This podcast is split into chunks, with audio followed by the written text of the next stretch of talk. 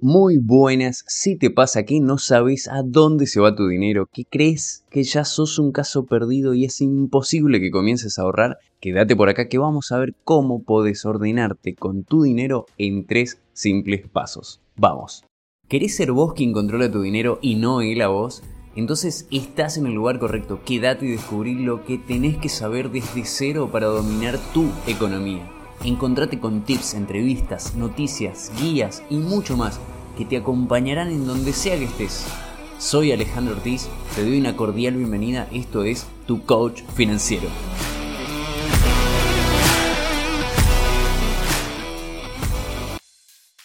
Excelente, entonces espero que te encuentres muy bien. El tema de hoy, la verdad que a mí me apasiona y tiene que ver con el orden, tiene que ver con cómo comenzamos a tener ese espacio de orden en las finanzas y por las cuales es el comienzo, digamos, es, es el comienzo de todo tipo de proyecto que querramos hacer más hacia adelante. Empezar a ahorrar, empezar a invertir, empezar a diseñar futuros, establecer objetivos, como hemos visto también en otros episodios. Y vamos a comenzar entonces definiendo un para qué tener una organización, por qué me interesa, para qué me interesa tener esto que me estás proponiendo ahora, Alejandro, dirás vos del otro lado. Desde mm, el mundo empresarial, donde yo eh, vengo hace varios años hasta que me dediqué a emprender, usan algo que se llaman indicadores. Y quiero ir poniendo esto en contexto y después vamos a ver el por qué y para qué traje esto a colación.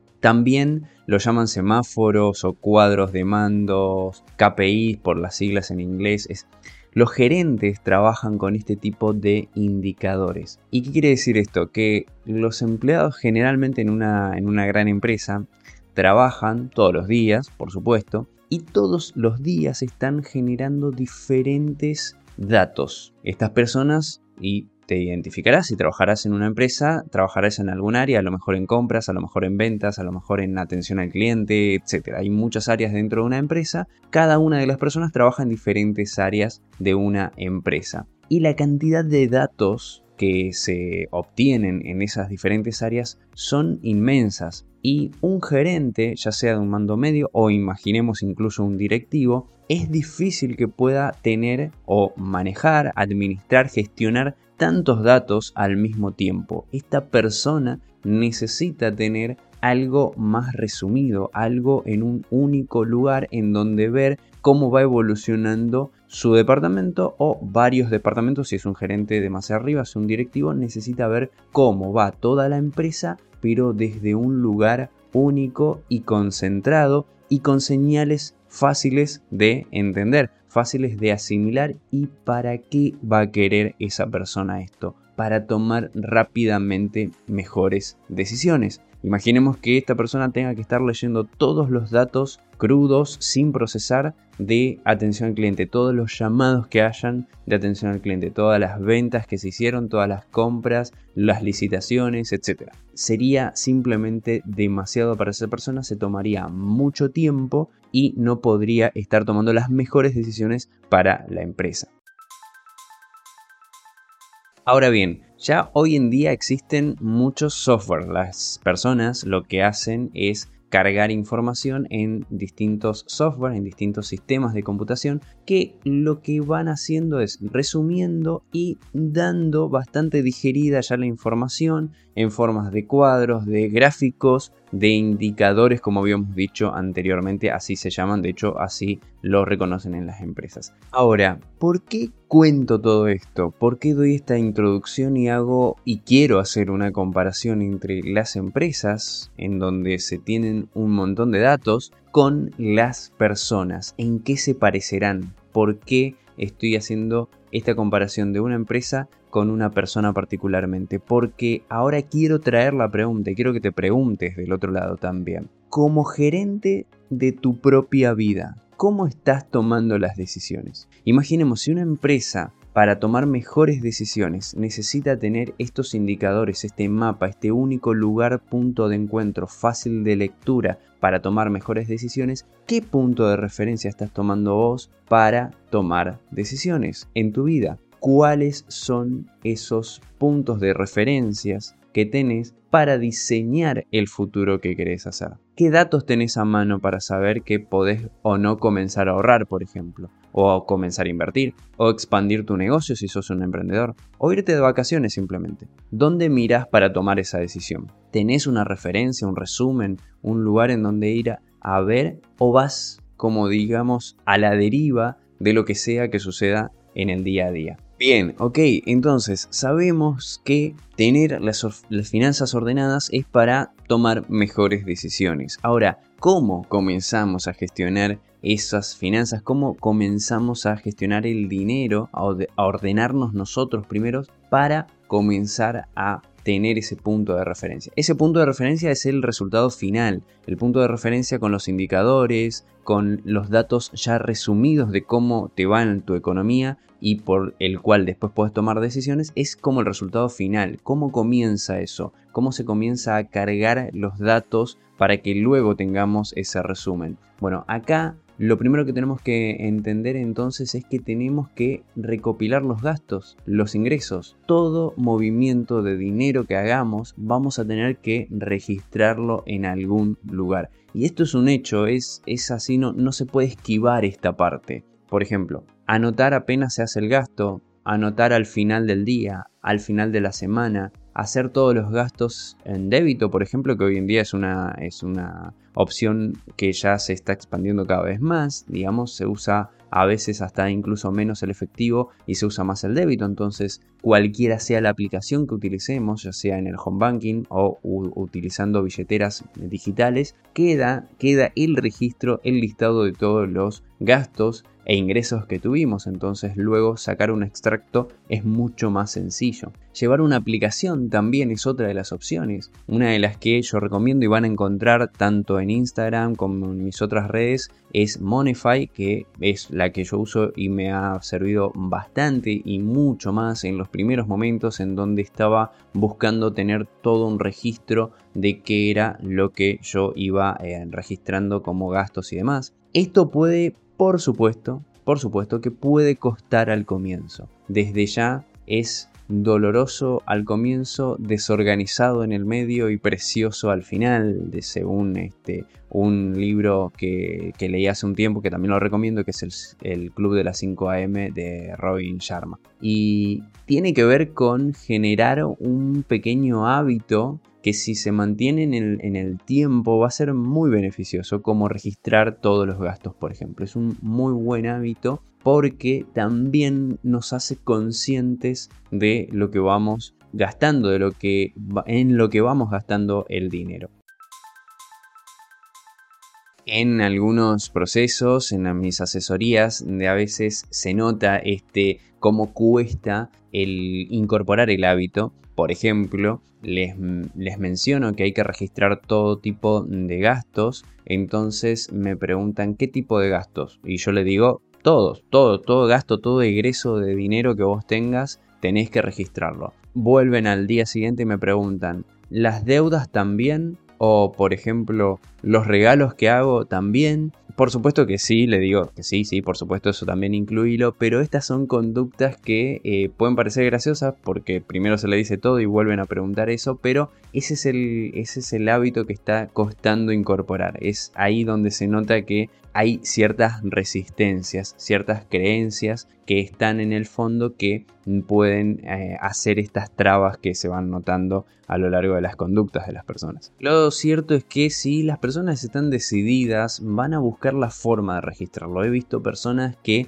crean un grupo en WhatsApp, por ejemplo, y eh, luego se crean un grupo con otra persona, y luego sacan a la otra persona y se quedan con un chat en WhatsApp en donde se están hablando a ellos mismos. Entonces, si eh, realizan un gasto, colocan ahí un mensajito o incluso hasta un mensaje de voz. Es decir, lo que traigo con esto es, si la persona está decidida a llevar a cabo ese plan de acción, lo va a hacer y va a buscar los medios. Hay personas que simplemente lo registran en un cuaderno cada vez que llegan a sus casas, lo anotan en una libreta, encuentran la forma de seguir hacia adelante aunque cueste. ¿Y por qué puede costar? Por las excusas que siempre van a venir, por las creencias. Esto lo estuvimos también hablando en otro, en otro episodio anterior, en donde pueden aparecer palabras como no tengo tiempo para eso, no me gustan las planillas, yo soy abogado, los números no son lo mío, o etcétera, la profesión que fuese. También puede aparecer eso del Excel es complicado cuando entienden que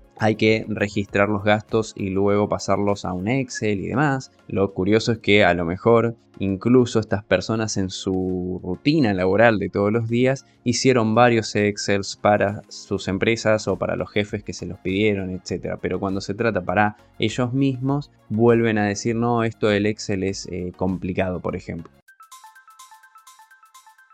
Dicho todo esto entonces, hasta acá vimos para qué es importante ordenarte con tus finanzas, ordenarte con tu economía, con tu dinero, porque es para tomar mejores decisiones hacia adelante. Vimos también cómo comenzar que tener una aplicación que es Monify, que vamos, voy a dejar también el link acá en la descripción del podcast, de este episodio del podcast, y que pueden haber varias otras herramientas desde un cuaderno hasta aplicaciones o incluso el home banking, que así se comienza, que registrando todos los gastos. Y vamos a pasar entonces esto al paso número uno de estos tres pasos que habíamos dicho al comienzo del episodio. Vamos a hablar del paso número número uno que tiene que ver con registrar todo y en el mismo momento ir armando, ir ordenando todo en categorías. Entonces, paso número uno, registrar todo como lo veníamos diciendo, todo tipo de gasto e ingresos también, ¿por qué no? Pero acá nos vamos a enfocar más en los gastos, que es lo que generalmente no tenemos muy bien ordenado.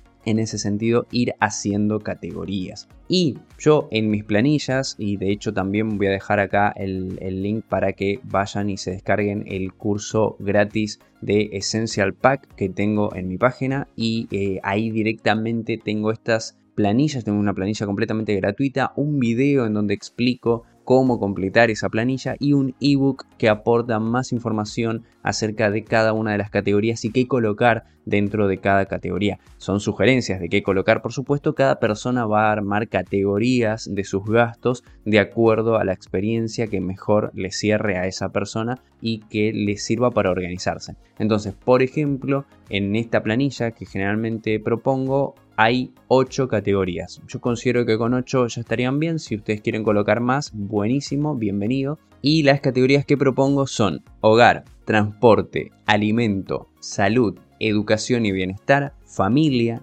deudas financieras y entretenimiento. Muy importante. El entretenimiento no porque está al final es menos importante. Esto no tiene una categoría de primero esto, segundo esto. Simplemente vayamos colocando todo. Entonces, si hay gastos de expensas, hay gastos de luz, de agua, de gas. Estos gastos que tienen que ver con mantener el hogar en pie van a ir a una categoría en particular que puede llamarse hogar, puede llamarse casa, puede llamarse inmuebles, lo que ustedes prefieran. Si me movilizo hacia algún lugar para el trabajo o para otras cuestiones, será dentro de transporte, todo lo relacionado y así. Todo gasto de, por ejemplo, uno más, eh, de alimentos, irán, tendrán aquello que ver con todo lo que me mantiene con las mercaderías necesarias y todo lo que tenga que ver como para que las condiciones mínimas de alimentación en mi vida, en mi hogar, estén cubiertas en ese sentido. Entonces, ¿para qué hacemos esto de las categorías? Porque acá te dejo una pregunta, ¿te gustaría tomar decisiones acerca del hogar particularmente en algún momento? ¿Del transporte? ¿De la familia en particular? ¿De los estudios? Las categorías, si bien tienen que hacer sentido a cada una de las personas y son personales en ese sentido, van a ser para esto, para tomar decisiones en ese estrato, en esa categoría en el que estamos. Vamos al paso número 2. El paso número 2 es que esto lo vas a hacer durante un mes completo, ¿sí? El paso número 1 que habíamos dicho de registrar todo lo vamos a hacer durante todo un mes. Y el paso número 2 es que al finalizar ese mes vamos a mirar todas las categorías y vamos a analizarlas y vamos a hacernos ciertas preguntas que te las leo a continuación. ¿Era como te imaginabas? ¿Qué descubriste? ¿Qué te dice esta distribución de gastos de vos mismo? ¿Hay algo que se pueda mejorar? A tu criterio, ¿qué deberías mejorar? ¿Podés ver por dónde comenzar esa mejora? ¿Qué primera acción podés comenzar ahora mismo para mejorar para el mes siguiente. ¿Con qué específicamente? Este paso número 2 es importantísimo, es íntimo de cada persona porque no se trata solamente de contar los números, sumarlos para hacer una especie de hueco numérico y acortar gastos o restringirnos ni nada más, sino que es un autoanálisis en donde las personas pueden descubrir, entre otras cosas, que podrían generar nuevos ingresos, qué cosas están haciendo de cierta manera que podrían empezar a hacerla de otra y particularmente estas preguntas te van a llevar a descubrir cuál es ese primer paso que puedes empezar a hacer para cambiar tu vida. Y finalmente entonces llegamos al paso número 3 que es repetir exactamente todo lo que vimos hasta acá por un mes más. Es decir, hasta ahora veníamos que registramos todos los gastos durante un mes, nos hicimos todas estas preguntas del paso número 2 que vimos hace un ratito y el paso número 3 es simplemente repetirlos, es simplemente anotar todo durante el siguiente mes, pero esta vez con una pequeña modificación, haciendo ese pequeño cambio que anotaste en el paso anterior. En el paso anterior hay algo que dijiste podría comenzar por acá, con este pequeño cambio por tomar una taza de café menos todas las veces que salgo. Evaluar, por ejemplo, si de verdad estás usando todos los servicios que están adheridos a tu tarjeta de crédito, etc. Te pueden descubrir muchísimas cosas. Por ejemplo, también el consumo de deliveries, disminuir el consumo de deliveries que tengas en el mes, etc. Cada descubrimiento será personal en ese sentido. Y al finalizar este segundo mes, en donde ya, ya introdujiste ese cambio particular que lo analizaste en el mes anterior, vas a empezar a tener una base más acertada para tomar decisiones. Vas a ver tus propios comportamientos, vas a ser más consciente de los comportamientos y qué tipo de acciones te permiten desarrollar esos comportamientos. Tu cerebro va a entrar en un nuevo nivel y va a buscar alternativas para mejorar. Solo, incluso en segundo plano, como le digo yo, va a empezar a buscar mejores alternativas. Y todo esto te va a dejar preparado, preparada para el siguiente desafío que va a ser definir tus metas, tus objetivos financieros, ya esta vez tomando como base, tomando como referencia un lugar, una planilla, un espacio en donde vos tenés todos los gastos registrados y de ahí en adelante entonces alinear tus finanzas con tus metas, que es otra de las cosas que estuvimos viendo también en episodios de cómo hacer objetivos financieros. Lo vamos dejando por acá entonces, estos son los tres pasos que sirven para comenzar a tener un mejor orden en tus finanzas. Estoy seguro de que si los vas a los vas siguiendo en este paso que lo ordenamos, te van a dar muy buenos resultados. Y para ayudarte más todavía, recordad que tenés este curso de Essential Pack gratuito y otro más que se llama Detox Financiero que te lo súper recomiendo también porque ahí tiene una planilla automatizada que te va a ayudar a encontrar esos gastos que son esenciales y cuáles son opcionales y cuáles verdaderamente pueden ser descartables para ayudarte a tener un mejor orden y de ahí en adelante plantearnos nuevos objetivos como por ejemplo comenzar a invertir. Hasta acá el episodio de hoy. Hoy encontraste un concepto más, un dato que te puede servir en tu economía, pero ahí no termina todo. Falta lo importante. ¿Qué vas a hacer a continuación? Aplica esto que aprendiste con un pequeño paso, una pequeña acción como anotar lo que escuchaste o agendarte una tarea. Si tenés alguna duda, me podés escribir en las redes y no te olvides de compartir este podcast con quienes más querés. Nos vemos en la próxima.